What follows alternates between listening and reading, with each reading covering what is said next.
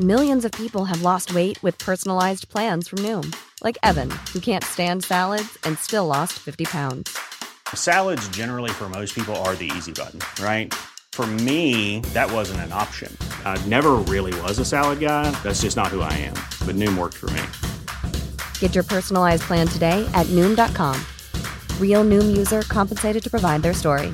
In four weeks, the typical Noom user can expect to lose one to two pounds per week. Individual results may vary.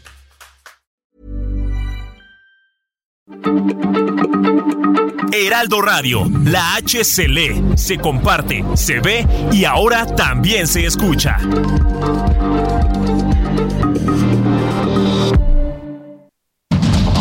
Inicia. Heraldo Noticias de la tarde con Jesús Martín Mendoza. En Heraldo Radio.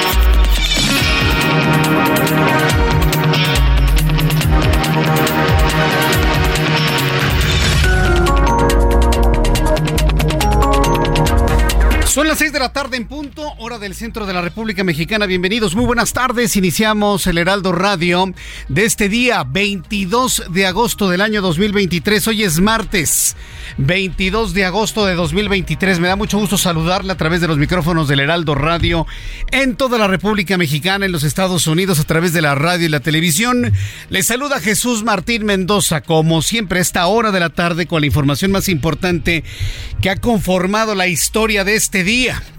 Así que como siempre le digo, súbale el volumen a su radio, que le tengo la información más destacada hasta este momento. Este martes el gobernador del estado de Jalisco, Enrique Alfaro, informó que los cuerpos calcinados que fueron localizados en una finca el pasado 16 de agosto en la comunidad de La Troje, en Lagos de Moreno, no pertenecen a los cinco jóvenes desaparecidos en la entidad. O sea, un problema más. Gobernador, que me escucha a través del 100.3 de FM. ¿Y de quién son los cuerpos calcinados? Sí, digo, está bien que no, pues a lo mejor están vivos. No, no están vivos, seguramente no lo están. Seguramente no lo están. Pobres chavos, los cinco desaparecidos. Yo creo que los cuerpos calcinados que encontraron tienen nombre y apellido. Se le acaba de sumar otro problema más al estado de Jalisco en materia de seguridad. Están encontrando más cuerpos, pero no son de los chavos. Imagínense el drama ante el que estamos. Y todavía el presidente de México culpando a Felipe Calderón cuando este gobierno tiene pues más del doble de los muertos que hubo en tiempos de Felipe Calderón. ¿Qué, qué cosa más espantosa, ¿no? Entonces, esa es la noticia. Yo no sé qué me impacta más que no son los huesos de los chicos desaparecidos, pero ¿de quién son, gobernador? ¿De quién son, fiscalía? ¿De quién son? Esa es la pregunta. Ahora ya tiene dos casos a resolver, el de los cuerpos encontrados y el de los jóvenes desaparecidos. Y si siguen escarbando y siguen encontrando más huesos, y siguen escarbando siguen encontrando más huesos, pues más investigaciones se le van a sumar a este tremendo caso. Le voy a tener todos los detalles más adelante aquí en el Heraldo Radio. Ya a través de un reportaje, la agencia de noticias Reuters reveló la existencia de una red de lavado de dinero empleada por los carteles de la droga mediante el envío de remesas, de las cuales hasta el 10% del total que recibe el país serían del crimen organizado, lo que fue negado por el presidente mexicano, ya sabe. A él no le importa si hay o no hay investigación, su palabra es ley como la, la, canción del rey, ¿no? Su palabra es la ley, ¿no? Señor presidente, se tiene que investigar. No nada más te eche para atrás todo lo que no le conviene a su gobierno. Es lo que dice. Fue negado por el presidente quien calificó de mentiroso y falsaria a la agencia. Un momento, ¿ya investigó? ¿Ya investigó? Claro que no ha investigado. Por supuesto que no investiga y siempre quiere ocultar todo aquello que no le conviene a su gobierno. Entonces, ¿A quién le creemos? ¿A la agencia de noticias Reuters que investigó o al presidente que de entrada dice que no es cierto? Yo le creo a Reuters. Yo le invito para que me lo diga a través de mi cuenta de Twitter, arroba Jesús Martín MX, arroba Jesús Martín MX. El exsecretario de Relaciones Exteriores y aspirante presidencial Marcelo Ebrard Casaubón reiteró que la final del proceso interno de Moreno que va a definir a su candidato presidencial será entre él y Claudia Sheinbaum, ex jefa de gobierno de la Ciudad de México. Se ha visto a Marcelo Ebrard, pues sí, un poco fuera de sí, un poco molesto por la situación como se ha manejado desde el gobierno y sobre todo cuando le han borrado sus mantas, las encuestas que han aparecido. Entonces, bueno, pues todo parece perfilarse que la final será de fotografía entre Marcelo Ebrard y Claudia Sheinbaum. Mientras tanto, quien va en caballo de Hacienda, porque prácticamente todos han declinado en favor de ella, es Xochil Gálvez. El expresidente de la Cámara de Diputados, Santiago Krill, aceptó la invitación de Xochil Gálvez para convertirse en el coordinador general de su campaña en caso de que la hidalguense se convierta en la candidata presidencial del Frente Amplio por México, lo que se definirá el próximo 3 de septiembre. Hoy Xochil Gálvez subió un video a sus redes sociales en donde calificó a Santiago Krill como un verdadero demócrata y un hombre verdaderamente preocupado por México.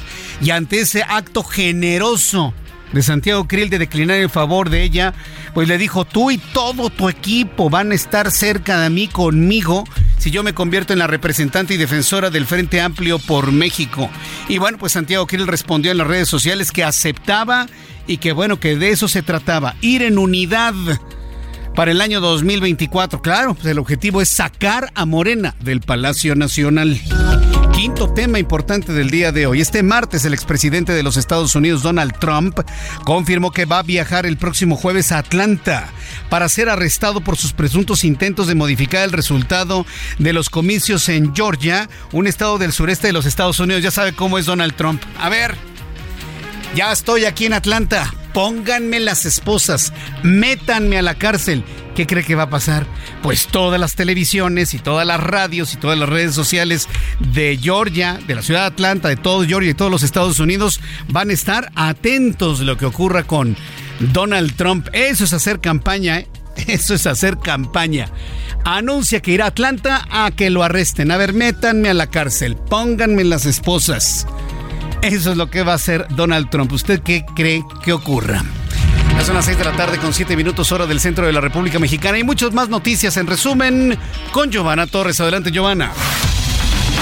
La representante comercial de Estados Unidos, Catherine Tai, anunció hoy que Estados Unidos por primera vez solicitó un panel de mecanismo laboral de respuesta rápida bajo el amparo del TEMEC respecto al conflicto laboral en la mina San Martín en Zacatecas, operada por el conglomerado Grupo México. Ricardo Monreal Ávila, aspirante a la presidencia de la República, aseguró que mantiene la esperanza de dar la sorpresa en las encuestas para definir al abanderado de Morena. Sin embargo, no descartó contender por la jefatura de gobierno de la Ciudad de México o en cualquier posición que sea útil al movimiento que encabeza el presidente López Obrador. México comprará alrededor de 40 millones de vacunas contra COVID-19 para aplicarlas durante la próxima temporada invernal. El titular de la Secretaría de Salud, Jorge Alcocer, informó que la adquisición de las dosis será de la vacuna Abdalá, cuya entrega aún está pendiente. Asimismo, informó que la vacuna mexicana Patria también formará parte de los inmunológicos que se aplicarán durante la campaña. A balazos fue asesinado esta tarde el expresidente municipal independiente de Putla, Villa de Guerrero, Oaxaca, Manuel Guzmán Carrasco, alias El Mosco. De acuerdo con los primeros reportes, la víctima fue abatida por un grupo armado en el interior de un taller mecánico. En San Luis Potosí fue detenido José de Jesús N por presuntamente agredir a varias mujeres con un picayelo en diferentes colonias del estado de San Luis Potosí. Las víctimas reportaron que el hombre las agredía sin ningún motivo aparente, tanto física como sexualmente, mientras circulaba por la vía pública. La fiscalía recibió dos denuncias en septiembre y tres en noviembre del 2022 sobre ataques similares de este hombre. Al menos 16 personas fallecieron y otras 36 resultaron heridas después de que el autobús en el que viajaban se estrellara contra un tráiler en la madrugada de este martes en la autopista Cuacnopalan, Oaxaca. Las autoridades confirmaron que la mayoría de los pasajeros eran migrantes venezolanos. La Fiscalía de Sonora informó que logró detener a Sergio Armando N., alias el Checo o el Payaso, quien es el principal imputado por el delito de homicidio del licenciado Abel Murrieta Gutiérrez, quien se desempeñó como procurador de justicia de Sonora y que al momento de su asesinato era candidato a la alcaldía de Cajeme por partido Movimiento Ciudadano.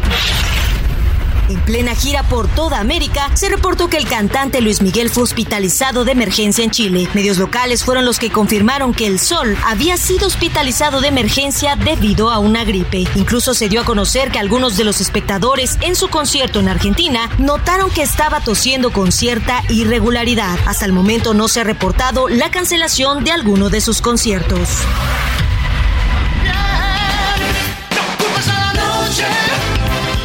La playa, no a la lluvia. ¿Será que no me amas? Ah, que Luis Miguel sigue siendo noticia. Gracias, Giovanna, por las noticias en resumen. ¿A quién hospitalizan por una gripa? Claro, si se trata de COVID-19, mucha gente la hospitalizaron. Pero ahora que dicen que ya no hay COVID, ¿a quién hospitalizan por una gripe? Yo más bien pienso que está descompensado Luis Miguel. Ya vio sus últimas fotografías, sobre todo ahora que llegó a Chile y se tomó algunas fotos con algunos reporteros y reporteras de, aquel país. Pues sí, se ve espléndido, bajó muchísimo de peso y con su traje se ve bueno. Eh, inspirador para los que tenemos más o menos la misma edad que Luis Miguel. Pero no sé por qué tengo la sospecha que más bien fue una descompensación, porque prácticamente este hombre no come.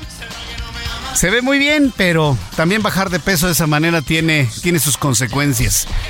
Está bien, Luis Miguel, no ha cancelado ninguno de sus conciertos y al ratito lo tendremos otra vez bailando así en el escenario, llenando todo el escenario, haciendo las delicias de quienes disfrutamos de su voz.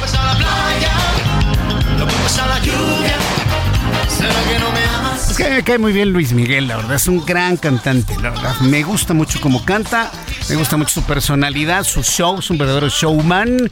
Y bueno, pues quienes van a tener la oportunidad de verlo, pues disfrútenlo mucho. Ya son las 6 de la tarde con 11 minutos, 6 de la tarde con 11 minutos hora del centro de la República Mexicana. Les saluda Jesús Martín Mendoza con las noticias a esta hora de la tarde. De verdad me da mucho gusto saludarle y enviarle un abrazo a quienes cumplen años, festejan su santo, algo importante hoy 22 de agosto, de parte, por supuesto, de este gran equipo de noticias. Pues vamos a revisar la información importante del día de hoy.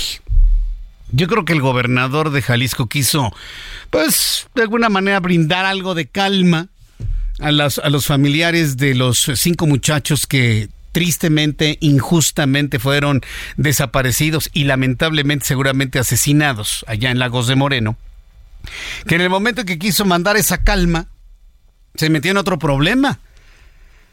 Porque, ok, los cuerpos encontrados el 16 de agosto no pertenecen a los chavos, pero ¿a quién pertenecen los cuerpos calcinados?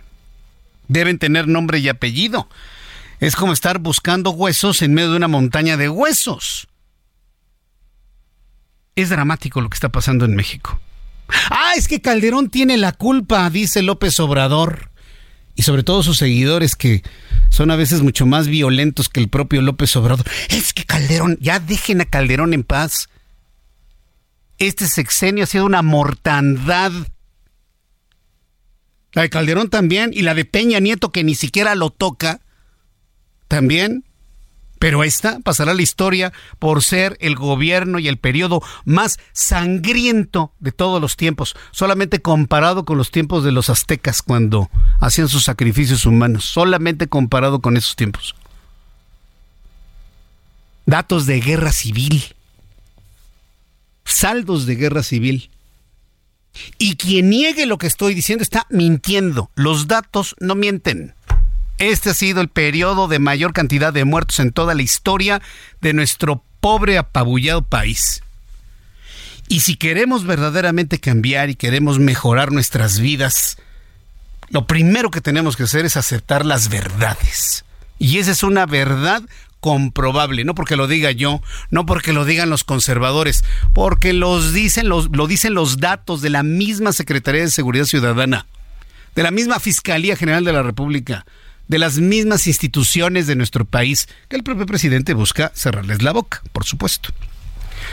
Entonces, empecemos a aceptar las realidades y las verdades como primer paso para alcanzar cambios que nos lleven a un país mucho más justo. Fíjese que hay algo que a mí en lo personal me llamó mucho la atención y lo saco a colación ahora con el asalto que sufrió el cantante Miguel Bosé. ¿Sabe lo que dice en su carta? Todo el mundo se pensaba, ay Miguel, pues si tú eres español, ¿qué haces en México? ¿Por qué no te vas a España? Miguel Bosé no quiere regresar a España. Más allá de sus problemas eh, emocionales y amorosos, no se va a España, sobre todo porque se siente cómodo con la hospitalidad mexicana. Califica aún, aunque le vaciaron la casa, seguramente él ha de saber o sospechar de quién se trata. Aun cuando le vaciaron su casa, califica a México como el país más hospitalario del mundo. Si hay alguien que conoce el mundo es Miguel Bosé. Y que califique a México como el país más hospitalario, aún con todo lo que estamos viviendo, debería significar para usted, para ti, para ti, para mí, para todos una luz de esperanza de que podemos arreglar este problema. Lo podemos arreglar. Lo dice un hombre que conoce el mundo. ¿O todavía hay alguien que duda que Miguel Bosé conoce el mundo? Bueno, pues yo saco esto para tampoco decirle que todo es sombrío. Yo creo que hay una luz de esperanza. Y si un hombre como Miguel Bosé, a pesar de lo que le ocurrió, califica a nuestro país como el país más hospitalario del mundo, creo que podemos, tú, tú, tú, yo y todos juntos en unidad, tomar una decisión fuerte en conjunto para darle un viraje a nuestro país y que nos lleve a mejor puerto. No todo está tan perdido, en fin. Los restos de los cuerpos localizados en una bodega abandonada en la comunidad de La Troje en Lagos de Moreno, Jalisco, no corresponden a los cinco jóvenes que desaparecieron en Lagos de Moreno el pasado 11 de agosto. Entro en contacto con Mayeli Mariscal, nuestra corresponsal en Guadalajara, Jalisco. Adelante Mayeli, gusto en saludarte. Muy buenas tardes. Muy buenas tardes, buenas tardes también a todo el auditorio.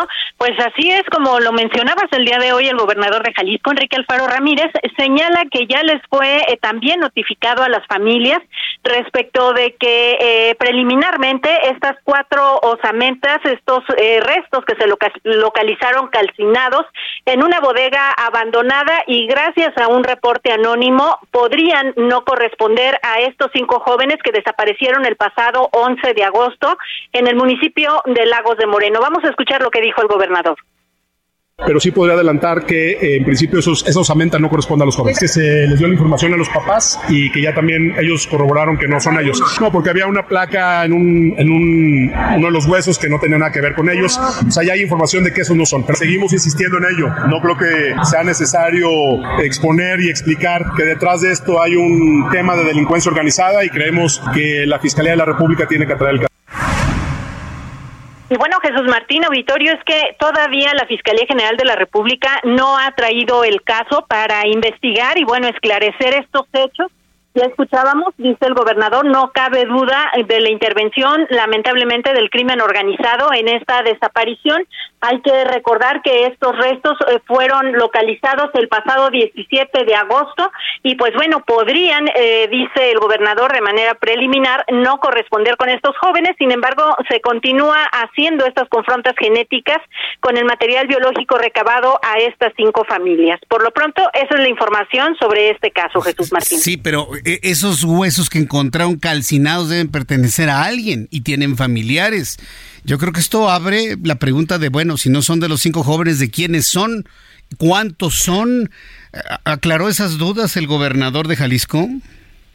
Pues no nos las ha aclarado. Eh, todavía también hace falta que se procesen los restos que se localizaron el día de ayer que hay que eh, mencionar, pues eh, como parte de los operativos para tratar de localizar estos cinco jóvenes, se han ido localizando otros eh, puntos en donde lamentablemente pues hay restos humanos que también deberán de ser procesados y por supuesto identificados.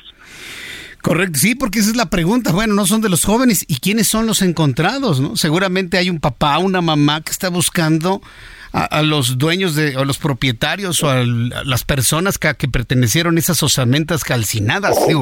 no, creo que hayan sido gente sola, olvidada y abandonada, ¿no? Es saber cuándo murieron. Yo creo que es una investigación paralela que se tiene que que abrir, ¿no? Si están investigando y están encontrando huesos de otras personas, Mayeli. Así es, y bueno, lamentablemente hay que recordar, Jalisco ocupa el primer lugar nacional en personas desaparecidas, aunque las cifras eh, estén eh, pues discordes entre la federación y el Estado, pero son entre 16 mil y 14 mil las personas desaparecidas aquí en Jalisco, lo cual por supuesto eh, implica pues la responsabilidad también de las autoridades para pues tratar de localizarles a cada uno de ellos.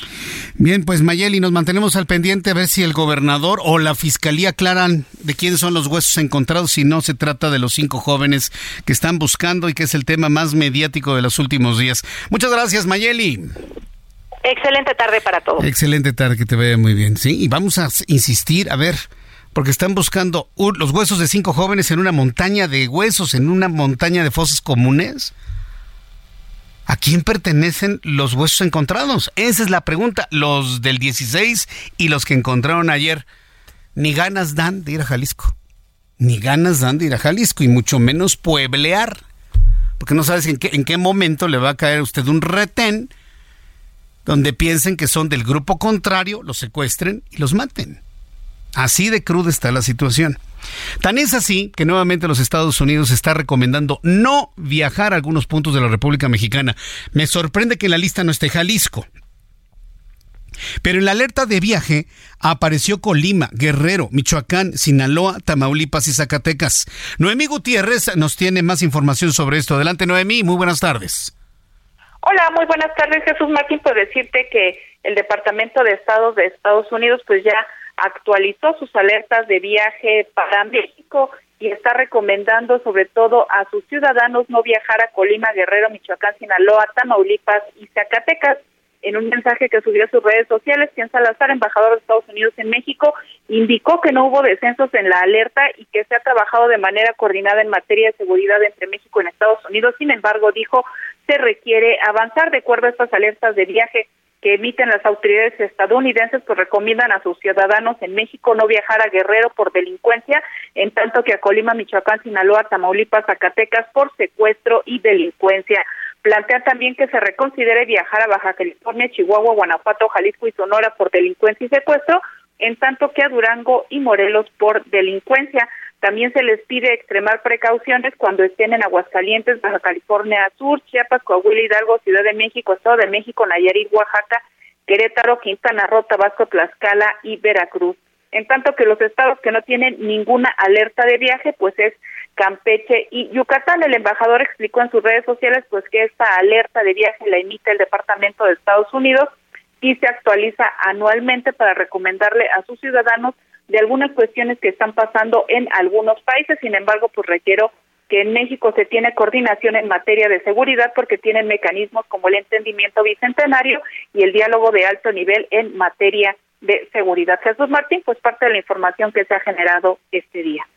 Muchas gracias por la información, Emi. Muy buenas tardes. Hasta luego, que te vea muy bien. Ahí está la actualización en cuanto a alertas de viaje. Si aparece Jalisco con alguna eh, condicionante adicional pero pues prácticamente dos entidades son las que estarían libres de este tipo de alertamientos, Campeche y Yucatán. De ahí en fuera prácticamente todo el país está con algún tipo de observación por parte del gobierno de los Estados Unidos. ¿Qué va a decir López Obrador mañana? Que no es cierto, que son unos conservadores, que ya sus enemigos y los potentados ya también están en Estados Unidos atacándolo y que él es la víctima. Sí, ya lo estoy oyendo para el día de mañana, ¿no? a ver qué va a decir sobre este asunto. Por lo pronto, sí, la recomendación es no viaje en carreteras. Si va, tiene que viajar por tierra, utilice autopistas, pague autopistas. Y mire que aún en autopistas tampoco le puedo decir que está usted seguro al 100%, pero es más difícil que le hagan un cierre y le hagan un asalto. Sí, yo sé, ha ocurrido en la México Cuernavaca. Yo lo sé pero la probabilidad es mucho menor si usted se va puebleando. Ay, es que el gobierno nos roba con los peajes. Mejor me voy por carretera, llego hasta más rápido. Déjense de cosas. Váyanse por lugares seguros. En este momento en México no hay que hacerle al valiente. Váyase por autopistas. No pueble. No vaya por carreteras federales. No vaya por parajes. No vaya por, no vaya por esos lugares. Recomendación de amigos Mientras exista la política de los abrazos, todos estos grupos delincuenciales tienen la certeza de que no les van a hacer nada y no les hacen nada. Entonces no se exponga. Necesita ir por tierra, usen autopistas. La, probabilidad de que algo le pase es menor, no al 100%, pero es menor. Si se va por federales, carretea, se va por parajes extraños, tiene una alta probabilidad de que le cierren y quién sabe si usted regrese. Te lo tengo que decir así como es. Porque si luego nos le pasa algo y nos salen... Es que en los medios no nos advirtieron. Mire, por lo menos nosotros estamos advirtiéndole a tiempo. No ande por carreteras ni pueble por México. Espero que para, a partir del 2024 el panorama cambie y mejore, por supuesto. Para eso muchos mexicanos, millones, estamos trabajando. Mensajes y regreso. Escucha las noticias de la tarde con Jesús Martín Mendoza. Regresamos.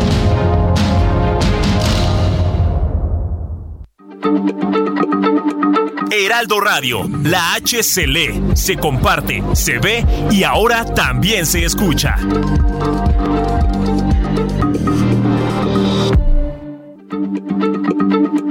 Heraldo Radio, la H se lee, se comparte, se ve y ahora también se escucha.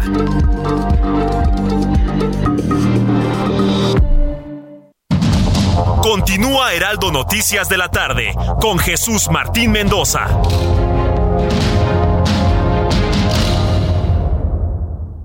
CAT promedio de 31.7% sin IVA, vigencia del 1 al 31 de agosto. RAM 4000, la única doble cabina del mercado que se adapta a cualquier desafío en el trabajo. Estrénala hoy con tasa desde 9.75% y comienza a pagarle en octubre. RAM 4000, RAM, a todo con todo. ¿Tienes miedo de que tu hijo se convierta en un adulto insatisfecho? Este 14 de octubre en el Master Bebemundo vamos a darte las herramientas para que tu hijo se convierta en líder de su propia vida. Master Bebemundo 2023, niños felices, adultos líderes. En Papalote Museo del Niño, boletos a la venta en masterbebemundo.com.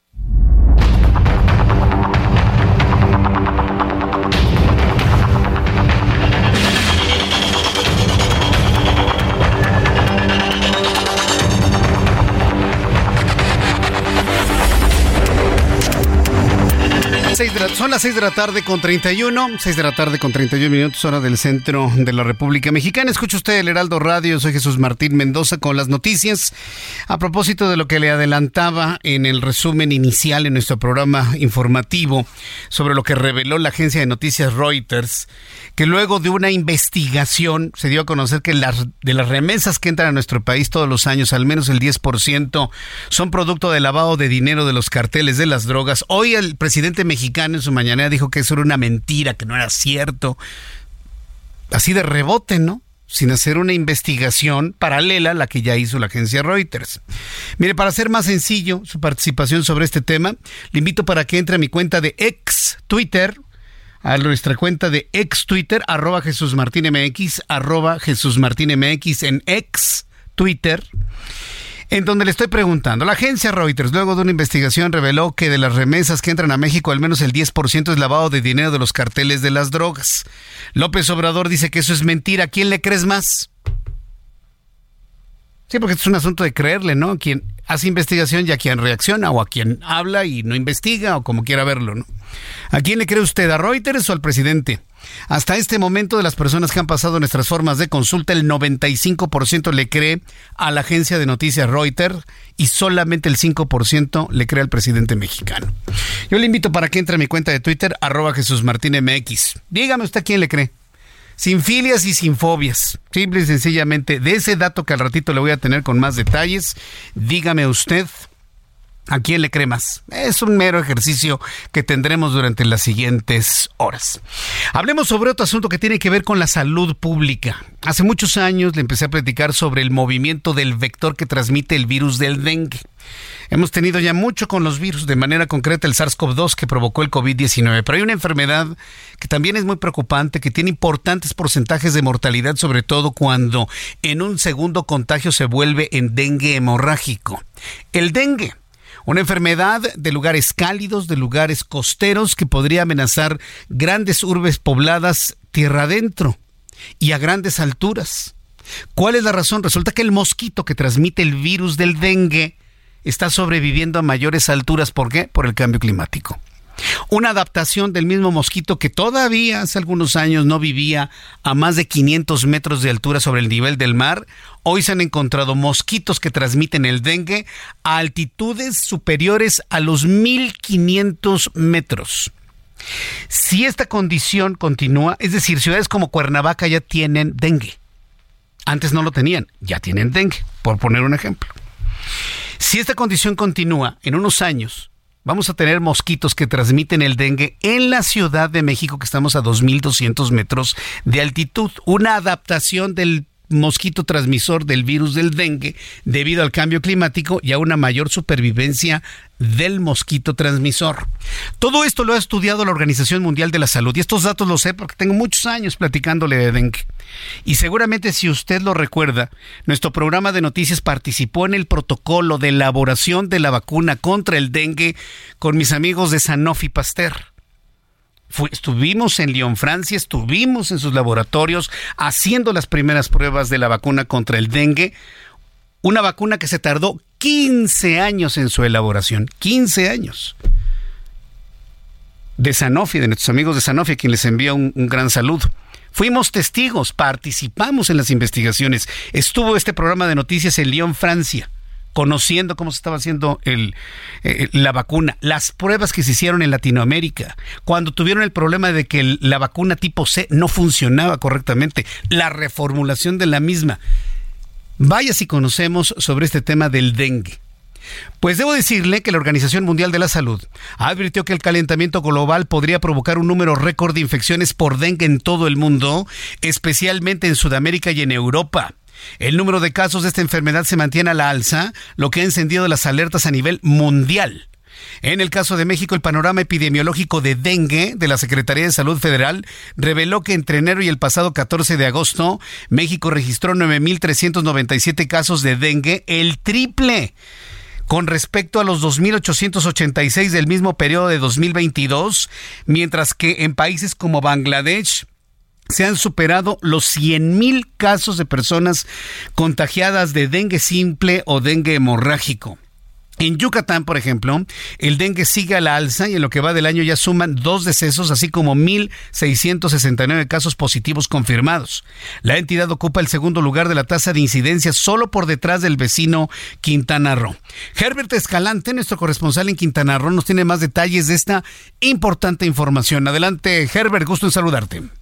Buenas tardes Jesús Martín, te saludo con gusto y te comento, el dengue sigue la alza en Yucatán con 1.669 casos positivos en lo que va del año, posicionándose en segundo lugar a nivel nacional en cuanto a la tasa de incidencia. Además, dicha enfermedad, cuyo virus es transmitido por el mosco Aedes aegypti, ha cobrado la vida de dos personas. De acuerdo con el panorama epidemiológico del dengue de la Secretaría de Salud Federal, con corte al 14 de agosto, en Yucatán se ha detectado 770 casos de dengue no grave y otros 850 55 de dengue con signos de alarma. Además, se han contabilizado 44 pacientes diagnosticados con dengue grave, también conocido como hemorrágico. De hecho, tan solo en la última semana contabilizada, 277 personas en Yucatán se enfermaron de dengue. La entidad prevalece en segundo lugar nacional con la tasa de mayor incidencia que es de 71.56 por cada 100.000 habitantes, solo después de Quintana Roo, que reporta 107.09. Cabe mencionar que la Secretaría de Salud Estatal ha reforzado acciones de fumigación y abatización en fraccionamientos y colonias de Mérida y de municipios del interior del estado para tratar de frenar la proliferación del mosquito vector. De acuerdo con especialistas de la Universidad Autónoma de Yucatán, Wadi, el desplazamiento de las personas juega también un papel fundamental en la transmisión de la enfermedad, pues aunque la capacidad de traslado del mosquito Aedes aegypti es menor a los 200 metros, se puede contagiar si pica una persona infectada con el virus del dengue y vuelve a picar a otra. Según la Secretaría de Salud, de enero a la fecha se ha reportado en todo México 9.397 casos de dengue y 13 personas perdieron la vida por este padecimiento. Esta es la información que tenemos desde Yucatán.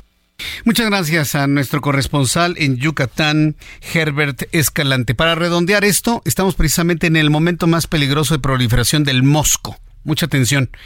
El mosquito Aedes aegypti coloca sus huevecillos en aguas estancadas que empiezan un proceso de putrefacción, normalmente después del tiempo de lluvias.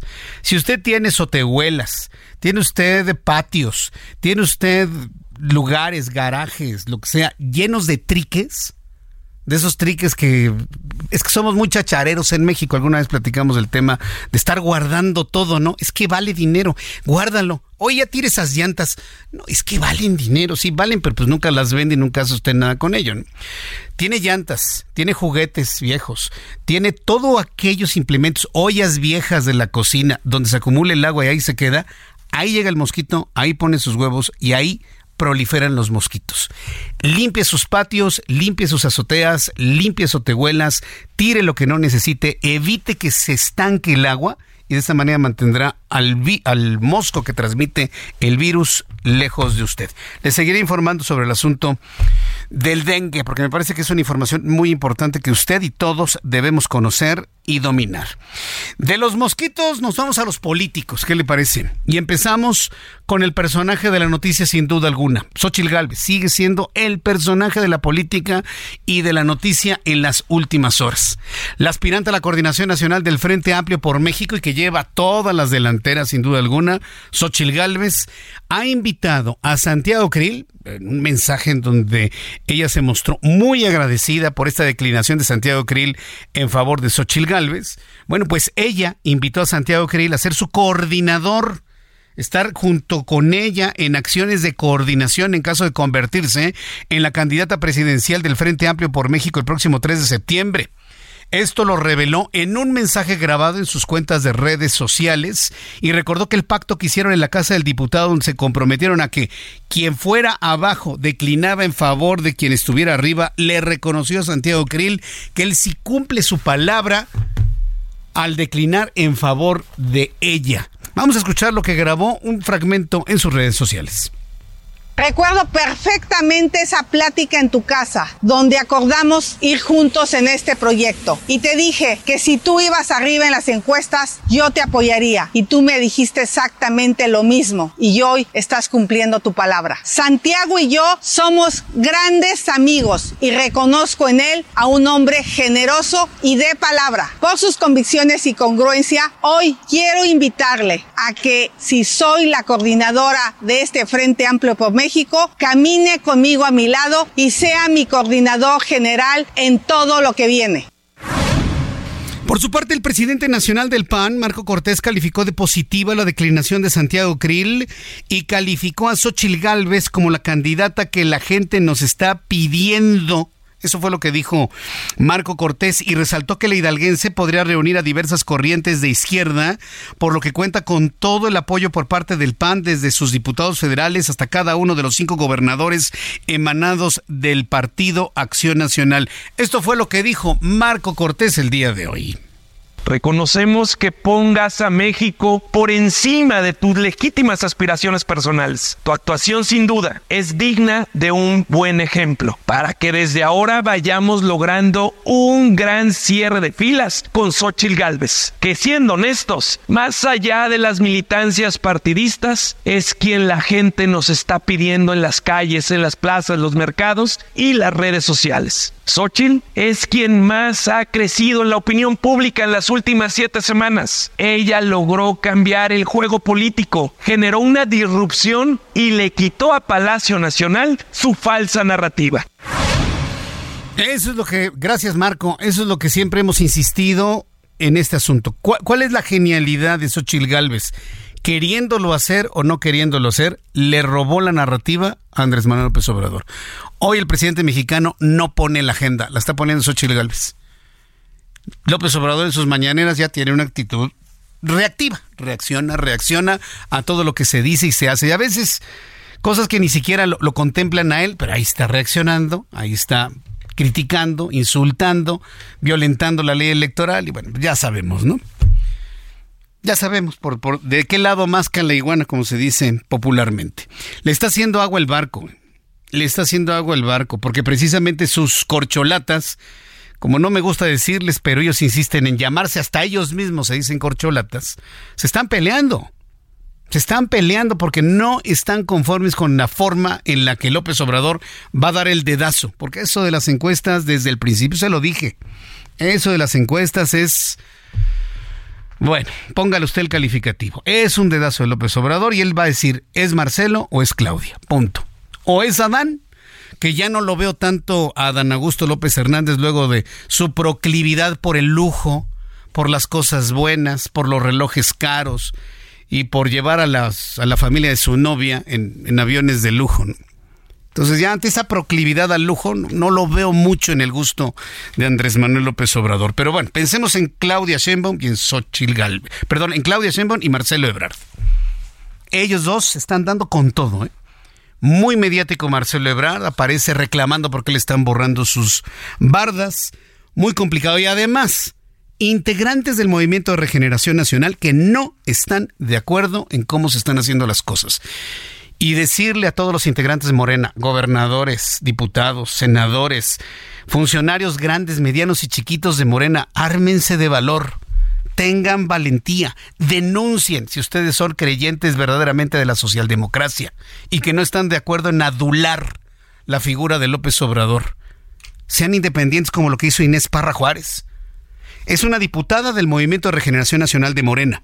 Ha presentado una denuncia ante la Fiscalía Especializada en Materia de Combate a la Corrupción de la Fiscalía General de la República en contra de la Secretaría del Bienestar por un desfalco de más de 6 mil millones de pesos a través de programas sociales. Una diputada de Morena acusando a su propia Secretaría del Bienestar. Merece un aplauso por su valentía esta mujer. Tras presentar la denuncia, la morenista detalló que existen más de 800 pliegos de observaciones insolventables por parte de la Auditoría Superior de la Federación, que dijo son propicios de convertirse en denuncias de hechos y están archivados. ¿Quiere escuchar la voz de esta diputada de Morena que está acusando a la Secretaría del Bienestar de lucrar y de malversar más de 6 mil millones de pesos? Vamos a escucharla. Las irregularidades detectadas están registradas en los pliegos de observaciones publicados por la Auditoría Superior de la Federación de las Cuentas Públicas de los años 2018, 2019, 2020 y 2021, consistentes en términos generales en pagos y cobros indebidos de beneficiarios de diversos programas sociales, desvío de recursos públicos de los programas sociales, no acreditación de la entrega de recursos públicos a beneficiarios y deficiencias en los registros de beneficiarios que no acreditan el manejo correcto de los recursos financieros en cuanto a su uso y destino. Y es de Morena. Y es de Morena. ¿Por qué nos sorprende tanto? Porque la gran mayoría de los integrantes de Morena le tienen un miedo a López Obrador, pero un terror Ay, se va a enojar el presidente. Ay, va a revelar mis cuentas. Ay, va a decir que tengo una casa. No, no, no, no. Y algunos hasta le hacen la barba. Ay, levanté una denuncia porque en contra porque mintieron en contra de nuestro presidente. No voy a decir el nombre del diputado, pero si comparamos a este diputado que ya saben quién es con esta diputada valiente se levanta acusando a la Secretaría del Bienestar de estar sacando dinero de los programas sociales. No, no, no, hay un trecho enorme. ¿Qué significa esto? Que hay hombres y mujeres de verdadero pensamiento social decepcionados por cómo se están haciendo las cosas dentro de este partido político. Eso es lo que significa. Ármense de valor. Ármense de valor. De verdad el país y la historia se los va a reconocer. Ármense de valor. Quien se está armando de valor es Marcelo Ebrard, ya le adelantaba. Está enojado, está molesto, está muy reactivo a cómo se están conformando las cosas hacia el final de la contienda entre los aspirantes de Morena a la presidencia de México. El exsecretario de Relaciones Exteriores y aspirante a presidir la Coordinación Nacional de los Comités de la Defensa de la Cuarta Transformación, así le llaman, Marcelo Ebrard reiteró que la final del proceso interno de Morena que va a definir al candidato presidencial será entre él y Claudia Sheinbaum.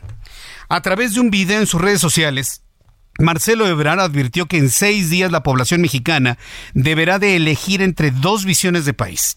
La que él ofrece, con más tecnología, con mayor desarrollo y apoyo a las empresas. Fíjese lo que está ofreciendo Marcelo Ebrard. Y la visión de Sheinbaum que solo defiende lo que ya se logró, pero no ofrece ninguna innovación. Esto fue lo que dijo Marcelo Ebrard Casaubon. Hay dos formas de entender el futuro de la cuarta transformación. Unos piensan que ya llegamos, que aquí hay que quedarse, defender lo que ya se logró.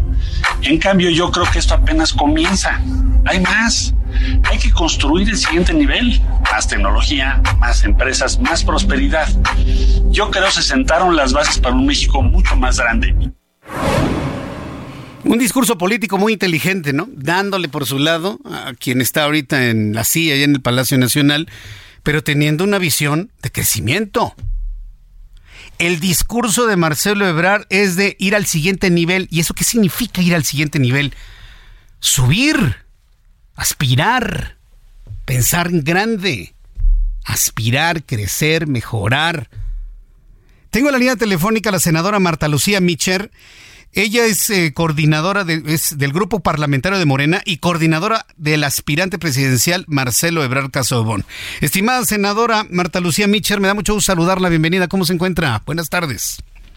Hola, buenas tardes, Jesús Martín. Eh, disculpe, estoy poniéndome un poco afónica, pero un saludo a todo su auditorio. No se preocupe, cuídese mucho su garganta. Son tiempos en los que va a ser necesario utilizar mucho la voz, pero deseo que se recupere pronto. Doblemente agradecido por este tiempo. ¿Hay piso parejo o no hay piso parejo en esta recta final para conocer quién defenderá la cuarta transformación? Nosotros lo hemos dicho desde hace un año, dos meses eh, presentamos con preocupación algunas inquietudes en relación a la ausencia de piso parejo, pero si no les gusta la palabra piso parejo, nosotros le hemos llamado juego limpio. Es decir, que todos y todas partamos de la misma meta, tengamos la igualdad de oportunidades y sobre todo en junio se firmó un acuerdo y ese acuerdo hablaba de una serie de compromisos que para nosotros y a todas luces no se ha cumplido. Y es por ello que nosotros estamos preocupados por este tema y hemos manifestado ante el Consejo Nacional y ante el Comité Nacional nuestra preocupación. Por eso creemos que cuando se firma un documento y se firma delante del presidente, uno, entendemos que están de acuerdo. Dos, se están comprometiendo. Y tres, están en el compromiso no solo de hacerlo vigente, sino de no incumplirlo. Y para nosotros por eso estamos diciendo que vemos con preocupación algunas prácticas que a nuestro parecer no son correctas, no están apegadas a nuestro a nuestro incluso a nuestro reglamento, a nuestros principios, como por ejemplo, se lo voy a decir, en el apartado del acuerdo de junio, habla de un capítulo que se llama Recorridos de los aspirantes, del 19 de junio al 27 de agosto. Y en el tercer apartado dice, deben, deben comportarse de manera austera, sin derroche de gastos publicitarios ni propagandísticos, y rechazar toda práctica antidemocrática como el acarreo, coerción, y alianzas con grupos o personas a cambio de prebendas. Eso, a nuestro parecer, no se ha cumplido. Hemos visto, lamentablemente, el derroche y hemos visto el acarreo. No puedo comprobar ni puedo decirle a usted la coerción, pero sí lo hemos visto en los testimonios que hemos levantado y en lo que nos han dicho algunas de las personas asistentes a esos eventos. Por otro lado, vemos también con preocupación que una parte del acuerdo tampoco se cumplió cuando habla de que se abstendrán de involucrarse de forma alguna. Bueno, por supuesto el presidente que evidentemente no, no se ha involucrado, pero los gobernadores y gobernadoras y los integrantes de sus respectivos gabinetes. Eso no se ha cumplido. Alcaldes, presidentes municipales o alcaldesas, no se ha cumplido. Ahí tenemos las fotos, ahí tenemos la presencia de algunas alcaldesas y presidentas. Coordinadores de las bancadas de Morena en Congreso Federal y en los estatales, ahí no tenemos, todavía no tenemos nada, bendición a Dios. Y toda persona con un cargo de dirigencia nacional o estatal de Morena. Y lamentablemente sí han estado presentes dirigentes de Morena en algunos de los estados. Aquí dice, el incumplimiento de los términos, más allá de beneficiar a los aspirantes, les hará perder la confianza del pueblo. Eh, senadora Marta Lucía, quiero hacerle un ofrecimiento de que volvamos a platicar en estos espacios del Heraldo, sobre todo antes de que termine esta semana, que volvamos a entrar en comunicación.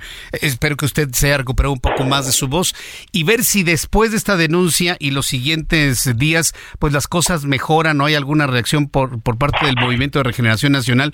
Por lo pronto quiero agradecerle mucho su participación en nuestro programa de noticias, senadora. Jesús, déjeme decirle nada más algo. Sí. El presidente del, partido que no tiene pruebas o no tiene documentación. Bueno, él no tiene por qué tenerlas porque el encargado de todo este proceso es el presidente del Consejo Nacional, que es Alfonso Durazo. Ah. Y ello me parece que la información no tendría por qué tenerla él. La tiene él presidente del Consejo Nacional. Pero nos encargaremos de hacerle llegar una copia al presidente del partido para que esté informado, con mucho gusto. Correcto, bueno, sí lo haremos en los siguientes días. Le agradezco mucho, senadora, que tenga usted muy buenas tardes. Igualmente, un saludo a todos auditorio, hasta luego. Fuerte abrazo, senadora. Mensajes, regreso. Escucha las noticias de la tarde con Jesús Martín Mendoza. Regresamos.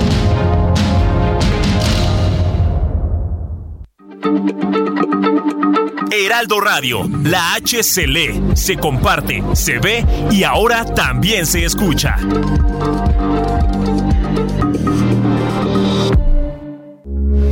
Heraldo Radio, con la H que sí suena y ahora también se escucha.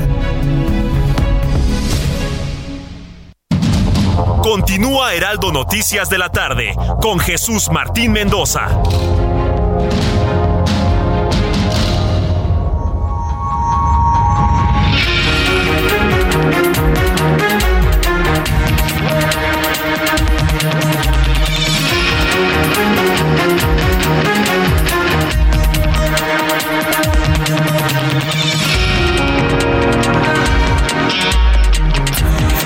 Las 7 con 1, las 7 con 1 hora del centro de la República Mexicana. Seguimos con toda la información aquí en el Heraldo Radio. Y, recuerda usted lo que le informé al inicio de nuestro programa, que Estados Unidos ha emitido una nueva alerta de viaje en donde prácticamente está explicando todos los riesgos de todas las entidades de la República Mexicana, a excepción de Campeche y de Yucatán. Sí, por increíble que parezca, solamente dos estados de la República se salvan de los alertamientos de, inseguridad en México. El documento es amplísimo y está en inglés. Le puede poner un traductor, pero no va a traducir exactamente igual. Lo que necesita usted para comprender este documento de alertamiento de viaje es comprenderlo en inglés. Tiene usted que aprender inglés. Tenemos que aprender inglés, todos por supuesto, para de esta manera poder entender estos alertamientos que nos llegan desde los Estados Unidos y otros países de Europa. Si usted no habla inglés o no lo entiende o no lo comprende, aquí le tengo la solución. Carlos Guillén, director de COE. Bienvenido, Carlos. ¿Cómo estás? Gracias. Buenas noches, Jesús Martín. Bienvenido. ¿Cómo estás? Muy bien. Importantísimo, ¿no? Para hasta los alertamientos de viajes que da Estados Unidos, ¿no? Totalmente de acuerdo. Hay que estar informados, hay que estar eh, actualizados y sobre todo, ¿no? Que el idioma inglés es el idioma de los negocios y bueno, obviamente en los viajes, ¿no? Jesús Martín, que es importante y necesario dominar el inglés para que puedas hablar totalmente con fluidez, que eso es importante. Y fíjate que COE ya llevamos más de 20 años capacitando ejecutivos, profesionistas, empresarios, personas que no tienen tiempo, Jesús Martín, que se les ha negado el inglés o que lo quieren perfeccionar. Utilizamos el método Fast and Easy, que es un método diseñado para cada persona todos aprendimos de distinta manera eh, cualquier cosa, ¿no? Jesús Martín, desde pequeños hay gente que es visual para aprender, gente auditiva o gente kinestésica. Dependiendo del canal de aprendizaje, va a ser más fácil, práctico, divertido, en menos tiempo, con resultados. Porque hay personas que dicen que no, que no se les da el inglés, que no se le abren los oídos. A ver, platícame. Totalmente, mira, mucha gente está negada y dice que no se me da el inglés, no es para mí, no es lo mío, a mí no se me da, es muy difícil, no me gusta. Entonces vamos a, a marcar que nuestro método, vamos a enseñar de una manera natural, así como aprendimos a hablar nuestra lengua materna. Primero nos enseñaron a hablar, segundo a leer y a escribir, y al último la tediosa y aburrida gramática. Entonces el programa de COE va enfocado a ejecutivos, profesionistas, empresarios que no tienen tiempo, que lo quieren hablar y dominar en menos tiempo con resultados. Entonces, este método es totalmente garantizado. ¿Ya cuántos años llevamos, eh, Jesús Martín? Más de 10 años contigo. Eh, alumno satisfecho trae más alumnos, ¿no, Jesús Martín? Correcto. Entonces, ¿este método hace que mis oídos se abran y pueda entender el inglés y hablarlo? Totalmente de acuerdo. Utilizamos técnicas de superaprendizaje hablamos que vamos a romper esquemas tradicionales y convencionales para acelerar el proceso de aprendizaje. Lo que te cuesta trabajo en una escuela tradicional en seis meses, en COE lo vas a utilizar en tres meses, por ejemplo. O sea, recortamos el tiempo con efectividad. hablamos de técnicas de aprendizaje, método natural. Nuestro programa es en línea, 100% online llevamos ya 14 años trabajando de manera virtual. ¿Qué quiere decir 14 años, Jesús Martín? Ya tenemos experiencia, estamos certificados, no estamos ensayando. Tenemos una plataforma única, moderna y exclusiva para personas que no tienen tiempo. O sea, el trabajo en línea lo visualizaron ustedes antes de la pandemia. Totalmente. Mucho antes. Ya antes de la pandemia llevábamos 10 años trabajando en línea.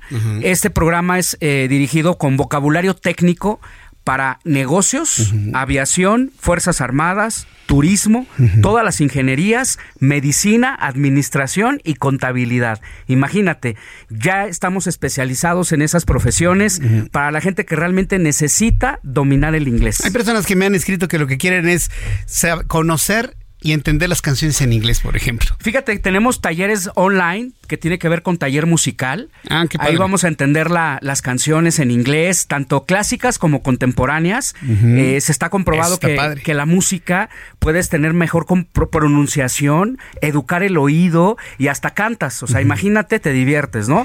Tenemos talleres también como vocabulario, conversación, lectura y comprensión. Diferentes talleres, Jesús Martín, para que la gente lo disfrute en vivo y en directo. No son clases grabadas, Ah, todo es en tiempo real. No es grabación lo que vamos a oír, No. todo es en tiempo real. Todo es en tiempo real. al profesor y te, te- te contesta. y- Exactamente, en la plataforma online es una plataforma exclusiva, moderna, que te conectas en tiempo real. Tenemos horarios de lunes a domingo, o sea, ya no hay pretextos de que no tengo tiempo. Y también el programa exclusivo para niños, Jesús Martín. Tenemos un eh, de edades entre 7 y 12 años.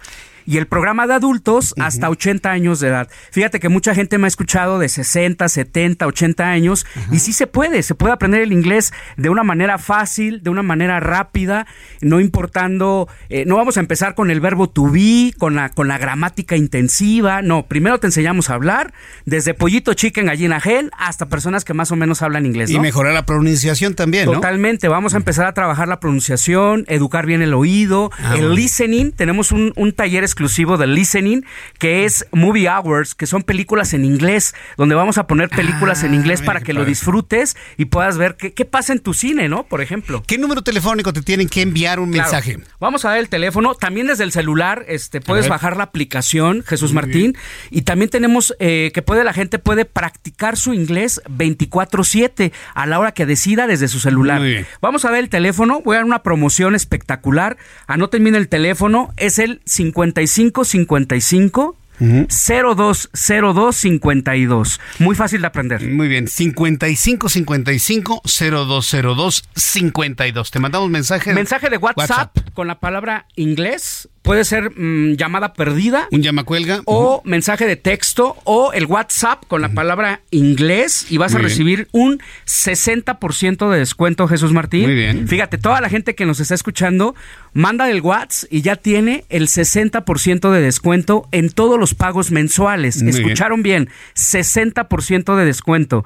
Y eso no es todo, Jesús Martín. Las primeras 200 personas que ya estén ahorita whatsappeando la palabra inglés, vamos a dar 10 minutos a partir de este momento, ¿sí? Hasta las 7.20, ¿te Muy queda bien, bien? me parece muy bien, Hasta las 7.20 de la noche vamos a dar un plan familiar 2 por 1 y cero inscripción en todos los meses. Muy Nunca van a pagar inscripción, Muy solamente el 60% de descuento. ¿Qué te parece? Me parece muy bien. Nuevamente el número telefónico. Claro que sí, voy a dar el teléfono, es el 5555 0202 52. Lo repito, 5555 0202 52. ¿Sabes qué es lo más difícil para aprender inglés. Jesús Martín? Tomar la decisión. Ya, tomar la Ya, decisión. en tomar la decisión en tres meses, fíjate muy bien, tres meses ya estás hablando inglés de manera natural. En nueve meses lo dominas y en un año ya tienes el dominio total del inglés. Muy bien. ¿A qué le llamo dominio? Conversación avanzada, fluidez verbal y un vocabulario extenso. El número telefónico 5555 020252 y las primeras 200 personas también le vamos a regalar la preparación de la prueba TOEFL, el TOEIC o el IELTS. Repito el teléfono 5555 020252. ¿Hasta qué hora, Jesús Martín, dijimos? Dijiste 720, creo, ¿no? 720, 720 de la Bueno, noche. muy bien. WhatsApp con la palabra inglés al 5555 020252. Gracias, Carlos Guillén. A ti. Gracias. Son las 7 con 9. Resumen de noticias.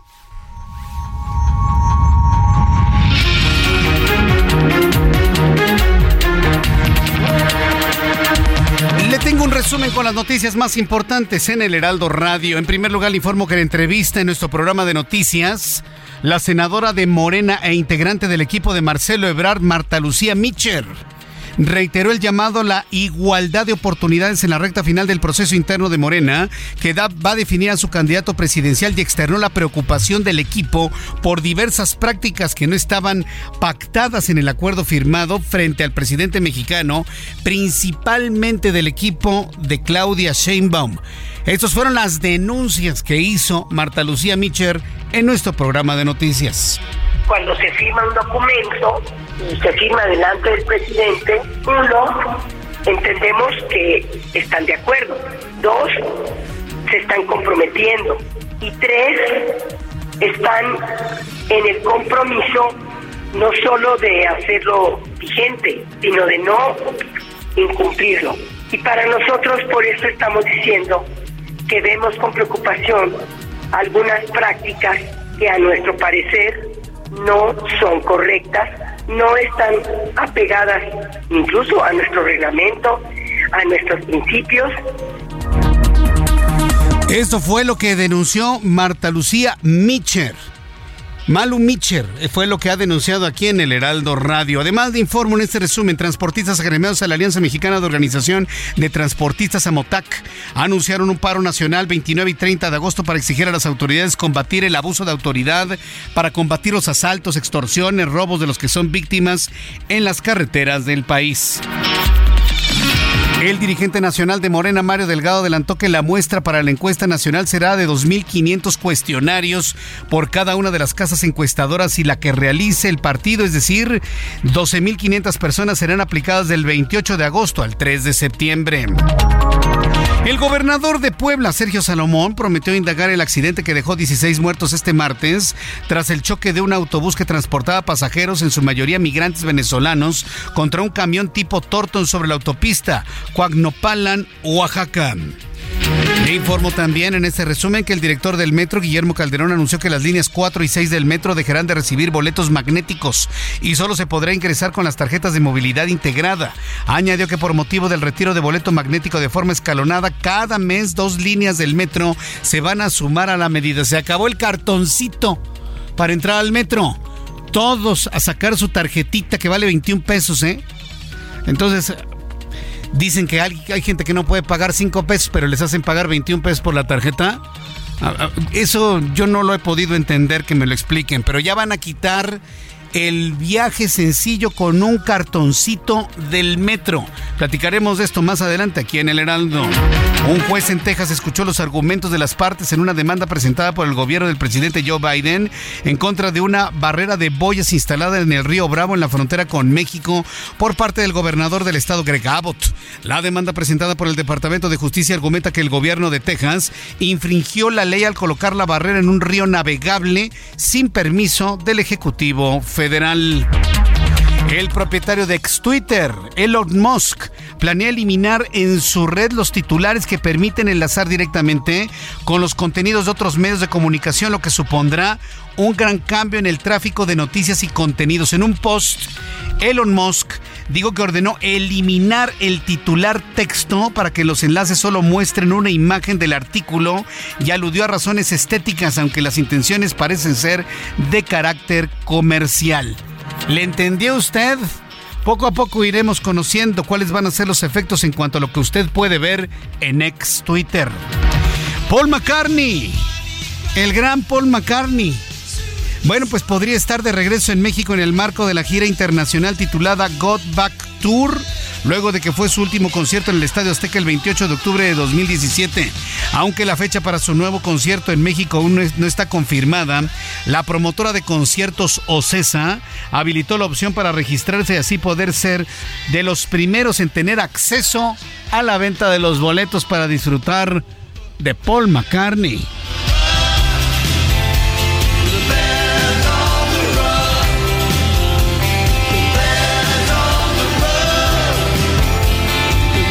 Dice Ángel y Giovanna que ellos ya se registraron, aunque no saben si lo van a poder pagar, pero no, es que no se dejan pedir cuánto. ¿8 mil, 9 mil pesos hasta adelante? Para, para, verle, ¿no? ¿30 mil? ¿30 mil? O, sea, yo estoy en otro siglo con los precios de los boletos. ¿30 mil pesos? Es que a mí me los regalan los boletos, perdón, pero 30 mil. No, mejor nos vamos de vacaciones. No, no, a esos de Taylor Swift va el señor de allá del centro. No, yo no, no, no, no, no. Yo nada más oigo sus canciones a través de YouTube, con eso es más que suficiente. Bueno, pues prepárese sus 30 mil pesotes para ir a ver al gran Paul McCartney. Son las 7 y cuarto, las 19 horas con 15 minutos. Estas son las noticias en resumen. Le saluda Jesús Martín Mendoza.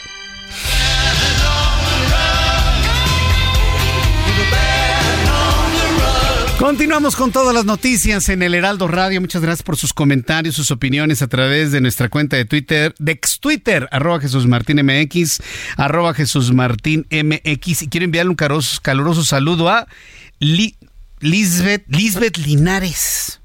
Saludos, Lisbeth Linares. ¿Ya te diste cuenta que eres la seguidora 142 mil? Exactamente así. Lisbeth Linares, hoy le hacemos un reconocimiento porque es la número 142 mil. Son poquitos seguidores, no son muchos, no son millones, ¿no? Pero le digo algo, son reales. Eso sí, completamente seguro. Son totalmente auténticos y reales. A todos nuestros queridos amigos les agradezco que pasen a nuestras formas de consulta a través de ex Twitter, arroba Jesús estoy preguntando, la agencia Reuters, luego de una investigación, reveló que de las remesas que entran a México, remesas de dólares en dinero, al menos el 10% es lavado de dinero de los carteles de las drogas. López Obrador dice que eso es una mentira. ¿A quién le crees? El 96% de las personas que han participado le creen a Reuters, solamente el 4% le creen a AMLO. Vamos con nuestros compañeros reporteros urbanos, periodistas especializados en información de ciudad. Gerardo Galicia, ¿en dónde te ubicamos a esta hora de la noche? Adelante, Gerardo sobre la avenida de los Insurgentes Sur, Jesús Martín, excelente noche, donde la vialidad ha quedado muy afectada luego de la intensa lluvia que cayó por la tarde-noche. De hecho, tenemos en estos momentos una fuga de aguas negras y esto ocurre sobre insurgentes, muy cerca de la calle de Arenal, con dirección a la salida a Cuernavaca. La, la fuerza de la lluvia, Jesús Martín, fue tan intensa que incluso levantó el pavimento a esta altura. Tuvimos la presencia ya de elementos del sistema de aguas de la Ciudad de México, sin embargo, debido a la intensa lluvia que cayó también en la tarde-noche, no pudieron laborar del todo. Así que sobre Insurgente Sur tenemos reducción a un solo carril para poder avanzar hacia la salida a Cuernavaca forzosamente todos los automovilistas tienen que utilizar el carril confinado del Metrobús y de esta manera eh, pueden superar esta fuga y socavón que se está generando sobre la Avenida de los Insurgentes al sur de la capital. Si dejan atrás la Avenida San Fernando, el avance va a ser bastante complicado y en el sentido opuesto el desplazamiento es mucho más favorable si se dirigen hacia la zona del periférico. Por lo pronto el reporte, seguimos muy muy pendientes. Muchas gracias Gerardo por la información. Buenas noches, Gerardo. Hasta luego. Abrazote, que te ve muy bien. Israel Lorenzana, ¿en dónde te ubicamos a esta hora de la noche, Israel? Jesús Martín, muchísimas gracias. Pues nosotros tenemos malas noticias, Jesús Martín. Dos personas fueron ejecutadas antes de ingresar a su domicilio. Esto ocurrió en la calle 23 de la colonia Guadalupe Proletaria, aquí en la alcaldía Gustavo Amadero. Y es que un sujeto a bordo de una motocicleta, sin mediar palabra, llegó hasta esta calle y comenzó a disparar, privando de la vida a un hombre de 45 años y a un joven de 25 quienes lamentablemente pues perdieron la vida exactamente antes de ingresar a su domicilio. Hasta el lugar Jesús Martín ha llegado paramédicos del Escuadrón de Rescate y Urgencias Médicas y además también personal de la Secretaría de Seguridad Ciudadana están resguardando esta zona en espera de los peritos de la Fiscalía para llevar a cabo el levantamiento del cuerpo. El sujeto se dio a la fuga, se ha implementado un operativo, pero lamentablemente no pueden dar con el responsable que huyó a bordo de una motocicleta de nuestro recorrido Jesús Martín a través de la avenida de los 100 metros para llegar a este punto. Hemos encontrado la circulación muy complicada, vuelta de rueda prácticamente desde la zona de Montevideo, así que hay que anticipar su paso o bien utilizar Avenida Instituto Politécnico Nacional para nuestros amigos que van con dirección hacia la zona de Tenayuca, hacia la zona de Ticomán y además manejar con mucho cuidado Jesús Martín. Está lloviendo en toda esta zona, así que bueno, pues hay que extremar precauciones con esta lluvia aquí en la zona de la alcaldía Gustavo Madero. Pues Jesús Martín, la información que te tengo. Muchas gracias por esta información, Israel Lorenzana. Hasta luego. Hasta luego, que te ve muy bien. Son las 7.19, las 7.19 hora del centro de la República Mexicana. Tengo comunicación en estos momentos con Isidro Armendaris, él es el secretario de Desarrollo Rural y Agropecuario de Aguascalientes, que por cierto será sede del primer foro agroalimentario internacional. Estimado Isidro Armendaris, me da mucho gusto saludarlo, bienvenido, muy buenas tardes, buenas noches ya. ¿Qué tal? Buenas noches, con un saludo afectuoso a tu amable y amplio auditorio y estoy aquí puesto a tus órdenes. Muchas gracias, secretario, por tomar nuestra comunicación. Es el primer foro agroalimentario internacional. Coméntenos cómo es que se dieron las cosas para que este primer foro se organice precisamente en Aguascalientes. ¿Cómo fue la historia? Coméntenos.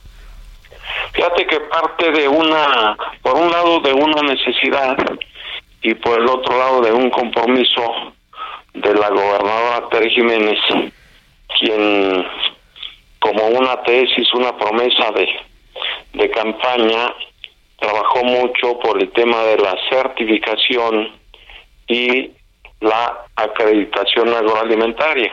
Esto es con la finalidad de que los productores de aguas calientes tengan en la medida de la calidad de sus productos eh, una mejor cuota de utilidad y un valor agregado de tal manera que Aguascalientes eh, es un estado que trae en este momento condiciones extraordinarias para llevar a cabo este tipo de eventos. Uno, porque es el centro de la República, alguien dijo que es el corazón de la República, y dos, porque puede convertirse en el centro articulador de los negocios en el campo agroalimentario.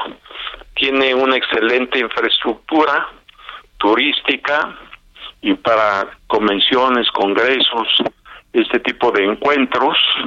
Y dos, tiene un ambiente de seguridad propicio y además es un estado que en poca superficie, en poca tierra, está teniendo eh, un nivel de rendimiento en la producción, en la productividad muy fuerte. En poca tierra se está produciendo bastante alimento.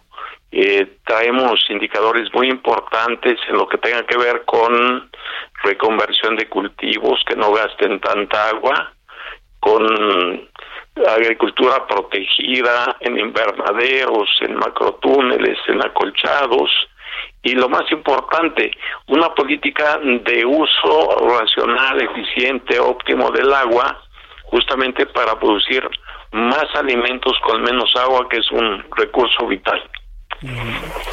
Sé que estarán de invitados Estados Unidos e Italia. ¿Cuál va a ser la participación concreta de los dos países invitados, secretario?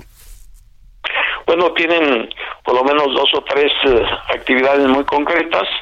Una, eh, integrarán un pabellón cada uno de estos países para que se expongan eh, todas las bondades en materia agroalimentaria.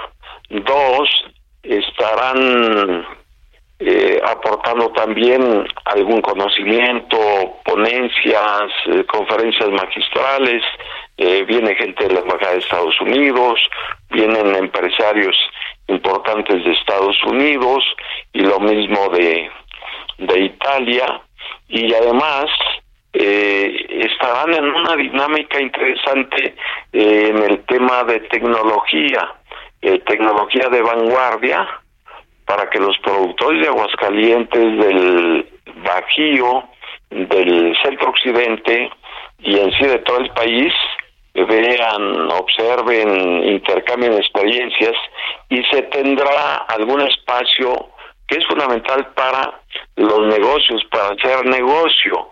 Esto es, se convertirá aquí Aguascalientes en un espacio de mercado para que los oferentes de los productos agroalimentarios y los demandantes a nivel nacional y a nivel de otros países se pongan de acuerdo, hagan negocio, se fomente la exportación. Quiero comentarte que hoy, en día tenemos más de 36 empresas fuertes agroalimentarias que están exportando a por lo menos nueve países 12 productos básicos del sector primario y su industrialización. Pues secretario, yo quiero agradecerle mucho a don Isidro Armendáriz que me ha tomado la comunicación. Ahí está la invitación para estar pendientes entre el 12 y el 14 de septiembre, este primer foro agroalimentario internacional de Aguascalientes. Le envío un enorme abrazo y gracias por tomar nuestra comunicación a esta hora. Gracias, igualmente un abrazote. Gracias. Buena hora y cuídense. Igualmente, abrazo. Hasta pronto. Mensajes y regresamos en el Heraldo Radio. Escucha las noticias de la tarde con Jesús Martín Mendoza. Regresamos.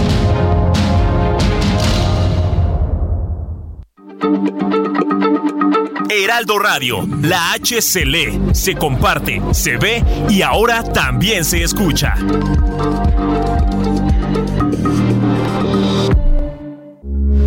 Heraldo Radio, con la H que sí suena y ahora también se escucha. Continúa Heraldo Noticias de la tarde con Jesús Martín Mendoza.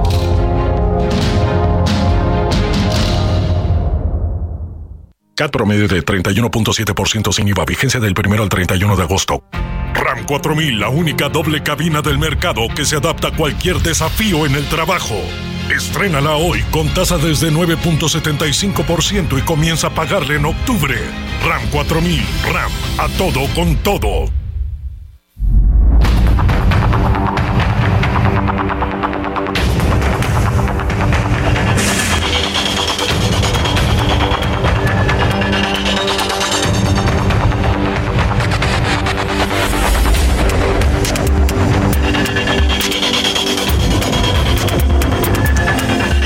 Las 7 con 31, las 19 horas con 31 minutos, 7 y media prácticamente en el centro del país. Me da mucho gusto eh, saludarle. Fíjese que quería compartirle antes de, darle a conocer la siguiente información. Tengo un muy buen amigo, muy buen amigo que se llama Roger Hershberger. Es un profundo conocedor de los libros, es un gran maestro. Y sobre todo, bueno, pues es un profundo promotor de la lectura del conocimiento, de la cultura. Así que para mi querido Roger desde aquí, un enorme abrazo. Fíjense que Roger nos compartió, estamos en un grupo de, de, amigos y de compañeros del gloriosísimo CUM del Centro Universitario México. Para quien no sepa, yo soy egresado del CUM, exalumno marista. Y pues todos nuestros amigos, compañeros de aquellos, de aquellas mocedades en la década de los ochentas, pues nos ponemos a platicar y luego compartimos luego cada cosa. Pero bueno, Roger nos compartió algo que me pareció muy, muy interesante y que se lo quiero compartir a usted. Hoy nos compartió Roger Hertzberger eh, el origen de la porra, las porras, ve que en México nos gusta mucho la porra, alabío, alabao, alabim bomba. ¿Alguien se ha puesto a pensar cuál es el origen de esa frase? Alabío, alabao, alabim bomba. Le puedo asegurar que nunca en su vida lo había preguntado. Ah, échalo la porra, alabío, alabao. Primero, es de origen catalán. Por lo tanto, es una voz catalana, española. Y su origen viene desde la conquista árabe.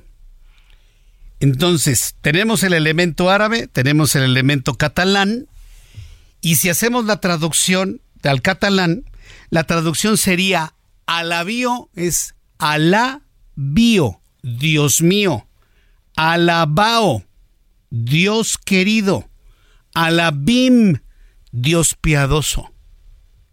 Así que alabío, alabao, alabim bomba es una es un agradecimiento a Dios por todo lo que nos da.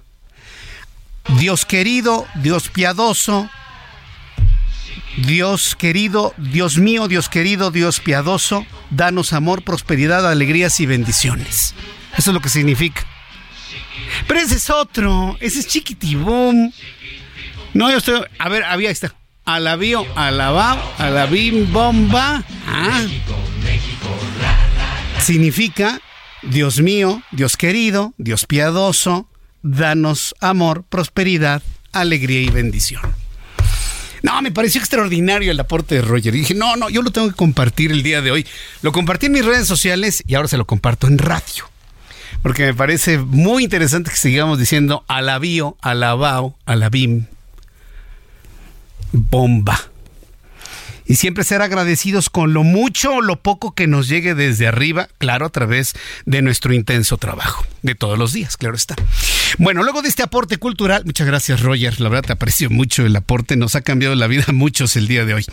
Vamos con información de los políticos que pues, yo no sé si sean agradecidos o no pero por lo pronto sí están en la búsqueda en esta carrera rumbo al año 2024.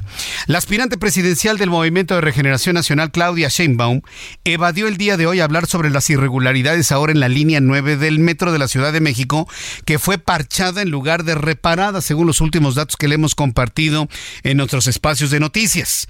Tras concluir una reunión con docentes y académicos de diversas instituciones, la ex jefa de gobierno refutó que lo que sucede en el metro ya no es su responsabilidad porque ella ya no es jefa de gobierno. Esa fue su respuesta. Esto fue lo que dijo. Aprovechando, perdón, eh, sobre la línea 9 del metro, doctora. Que no sé ya que lo conteste el director del metro. Ya no soy jefa. Pero estamos informados de todas maneras. Pero a ellos les corresponde Gracias. Ni me hablen de eso. Yo ya no soy jefa de gobierno. Imagínense. Ya no haré comentario alguno sobre el asunto. Creo que la misma respuesta habla por sí sola.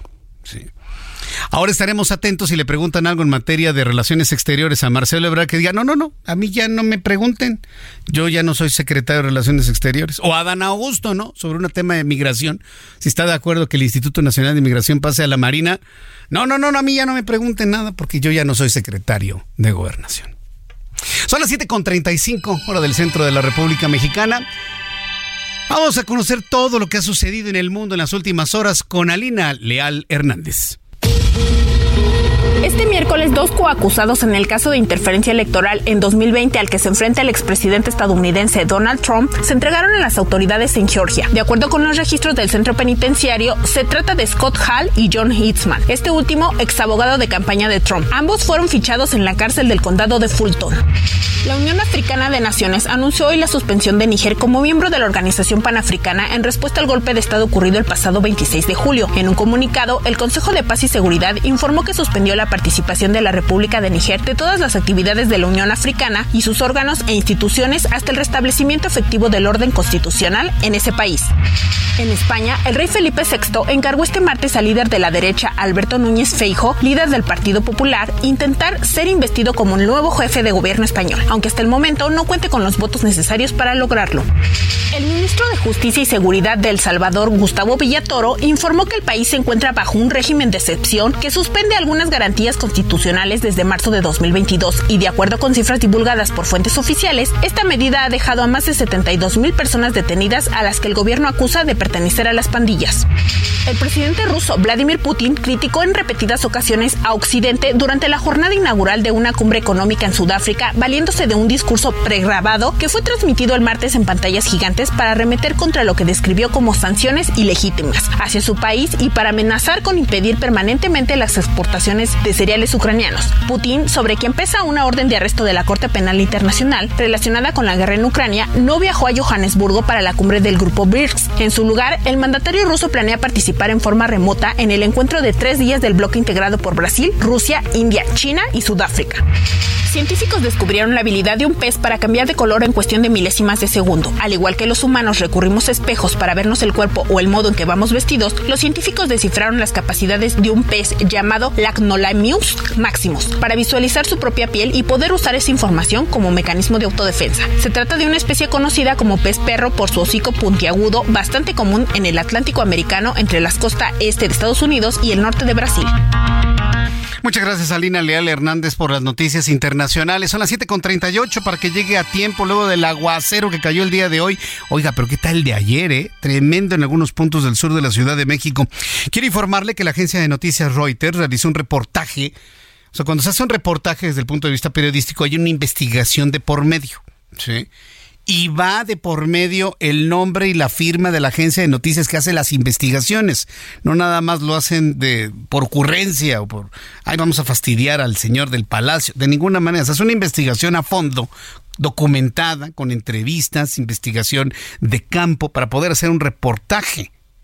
Bueno, Reuters realizó un reportaje en el que pone en evidencia cómo los carteles de las drogas utilizan el envío de remesas, es decir, de dólares de Estados Unidos a México, para lavar dinero mediante una red de personas quienes son contratadas para recibir pequeñas cantidades de dinero que a su vez depositan en otras cuentas bancarias y, y por las que reciben una comisión.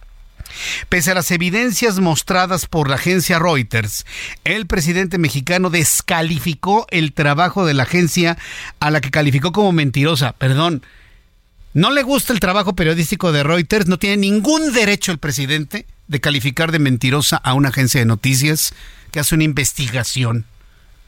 Si a él no le gustan los resultados de toda la corrupción que hay en su gobierno, primero que la revise y ya luego calificará si es bueno o es malo pero descalificarlo nada más porque no les gusta, yo creo que un país como este no puede permitir eso. ¿eh?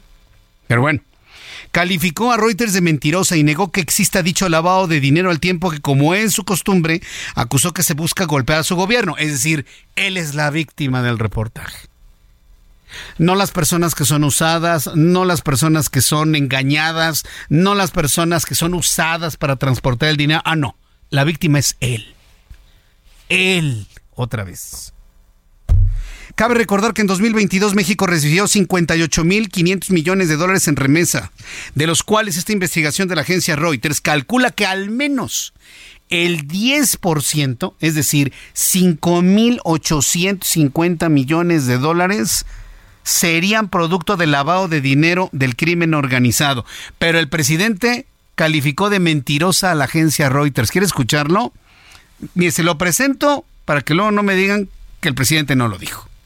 Reuters, que hizo un reportaje, esa agencia, donde eh, se asegura, con una o dos entrevistas que hicieron en Sinaloa, que la mayor parte de las remesas tienen que ver con la venta de droga. Fíjense, Reuters, ¿no? Son unos falsarios, mentirosos. ¿Cómo se llama eh, la agencia especializada en economía, la que sacó esto? Reuters, famosísima, famosísima. ¿Y cuántas entrevistas pone usted para desmentir a Reuters, presidente? ¿Cuántas? Ninguna. Nada más su palabra. Por eso yo le invito que a través de mi cuenta de Twitter, arroba Jesús MX, arroba Jesús MX, me diga quién le cree usted más.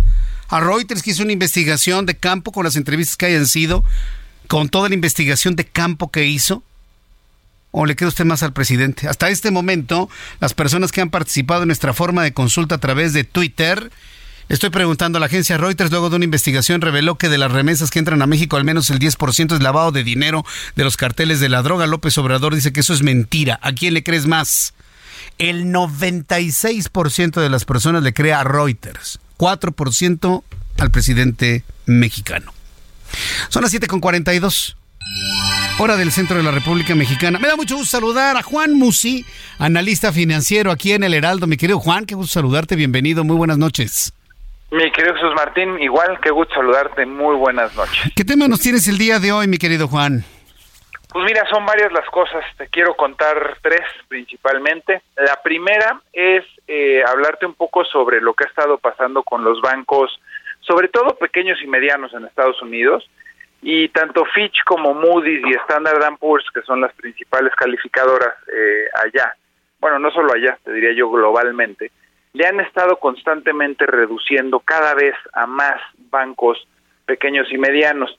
Te vas a acordar muy bien, tú y yo hablamos de esto en su momento, cuando hubo un quebranto por temas de criptomonedas en un banco que se llamaba Signature Bank, luego vinieron algunas quiebras de First Republic, eh, en fin, algunos bancos que eh, quizás si no necesariamente estaban en una situación de quiebra, pero cuando empezó a haber una especie de contagio y esto se viralizó y ahora con las redes y tal, pues empezaron a vaciar los ahorradores literalmente las arcas de estos bancos y de tener una situación financiera, te diría yo, cómoda y estable, pues muchos bancos pasaron a tener una situación pues vulnerable, ¿no?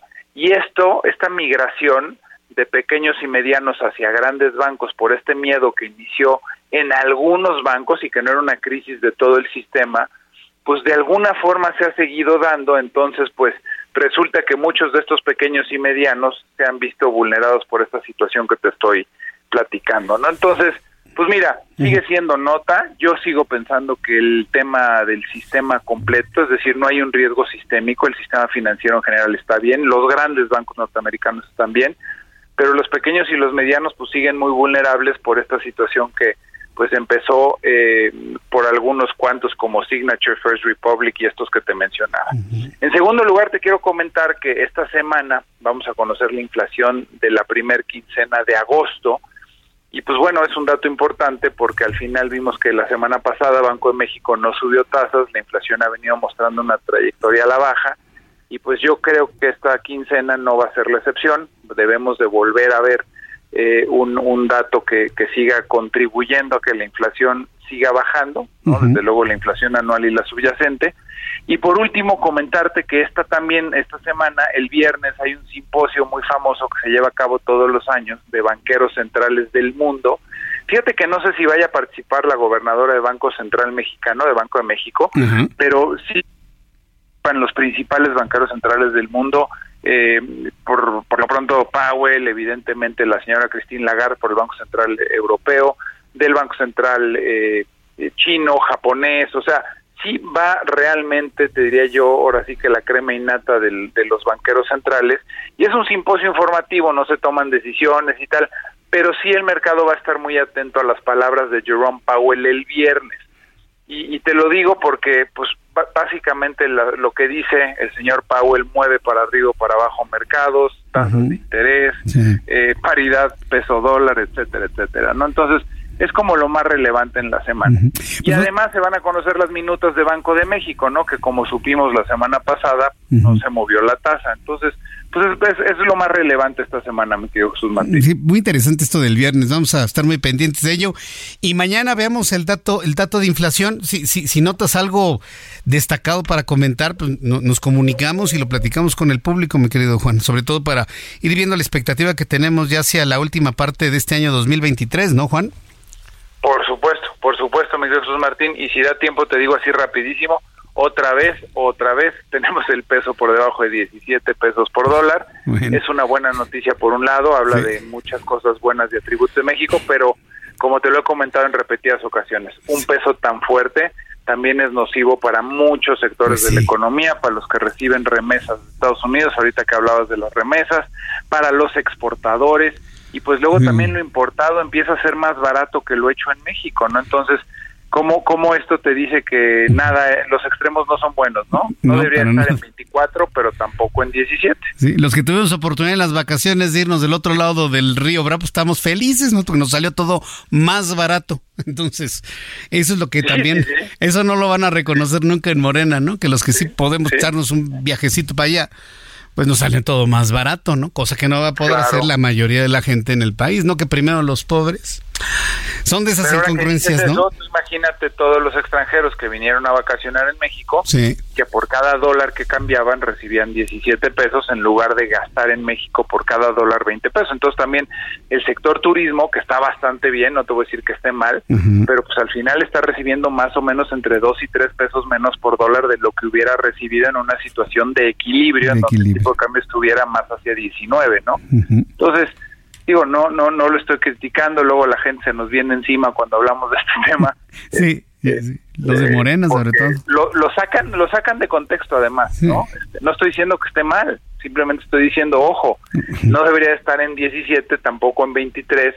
Pero sí en Este, 20. No es criticar por criticar. Sería un equilibrio sano, claro que sí, Jesús Martín. Así es. Mi querido Juan, te envío un fuerte abrazo. Tu cuenta de Twitter para que el público te consulte, te siga, vea tus videos diarios, tus explicaciones y recomendaciones desde el punto de vista de inversiones. ¿A dónde te escribimos, Juan? Claro que sí, en arroba Juan S. Musi, arroba Juan S. Musi. Mi querido Juan, te envío un fuerte abrazo. Qué gusto saludarte como siempre aquí en el Heraldo Radio. Igualmente, mi querido Jesús Martín, fuerte abrazo. Gracias, mucho. que te vaya muy bien. Juan Musi, nuestro analista financiero aquí en el Heraldo, 7 con 48. Temazo del día de hoy, pues prácticamente ya el camino hacia la sucesión dentro de la Universidad Nacional Autónoma de México, la sucesión en la, en la rectoría. En la línea telefónica Alejandro Envila Fischer, abogado y académico de la Facultad de Derecho de la UNAM. Estimado Alejandro Envila, bienvenido al Heraldo. ¿Cómo estamos? Muy buenas noches. Jesús Martín, muy buenas noches. Un privilegio siempre estar contigo a tus órdenes. Gracias por estar aquí. ¿Cómo va el tema de la sucesión? Muchos no tenemos así con toda claridad quiénes son los hombres y mujeres que podrían estar compitiendo por la rectoría de la UNAM en un tiempo en donde es fundamental que el rector o rectora que vengan sean lo suficientemente independientes de los deseos del Palacio Nacional. ¿Cómo se está viendo este proceso? Eh, se está viendo prácticamente como lo acabas de describir. eh, lo importante, lo más importante es esa característica que tú, acabas de señalar, eh, el perfil del próximo rector o rectora, que sea una persona no solamente independiente y comprometida con la universidad, sino que sea una persona con capacidades muy específicas eh, que van, incluyen lo académico, por supuesto, eh, la investigación, por supuesto, pero que conozca la uni- que además de conocer a fondo la universidad, conozca la circunstancia política del país, eh, tenga experiencia probada fuera de la universidad.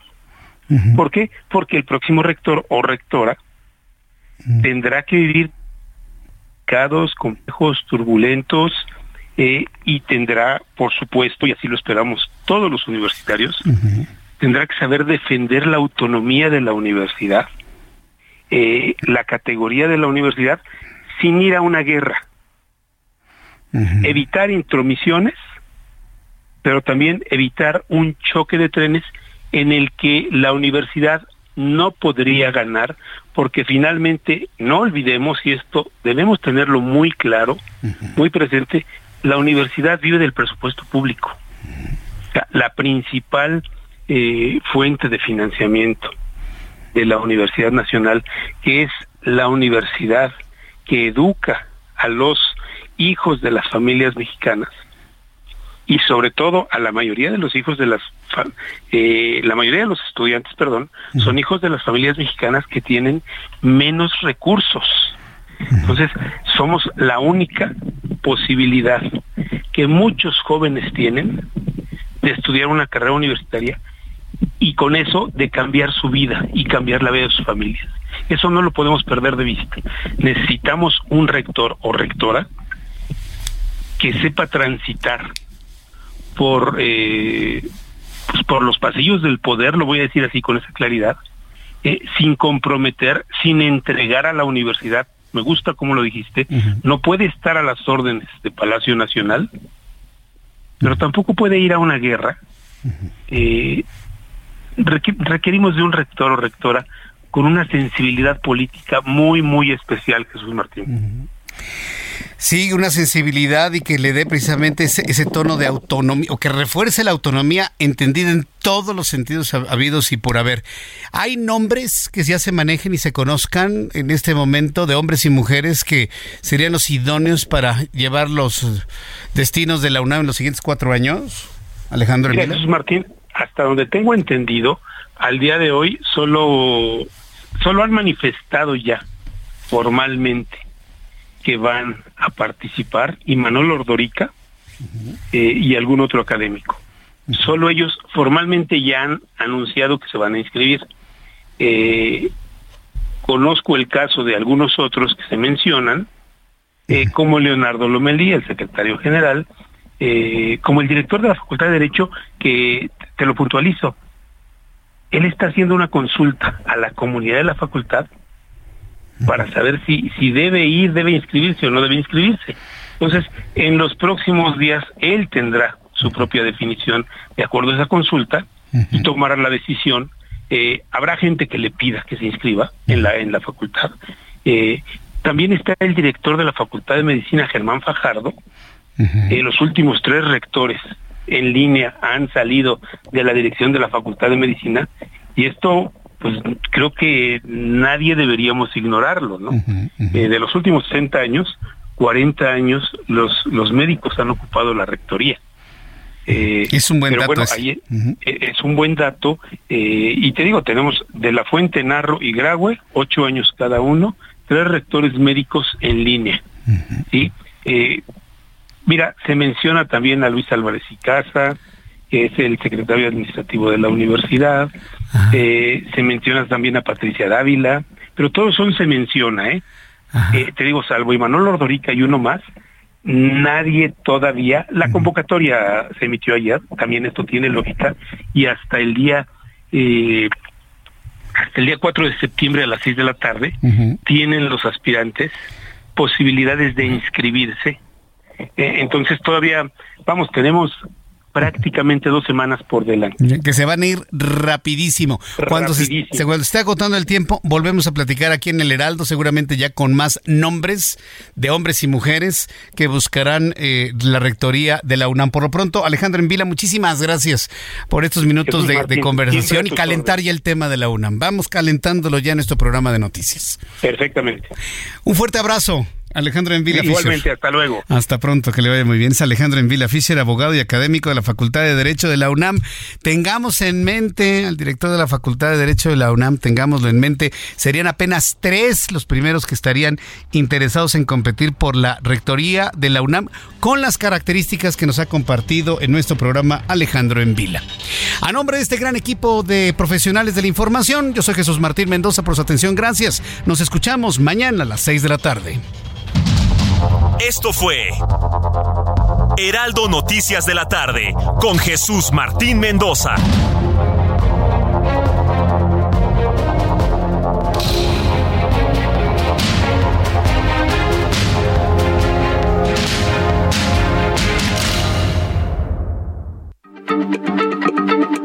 Heraldo Radio, la H se lee, se comparte, se ve y ahora también se escucha.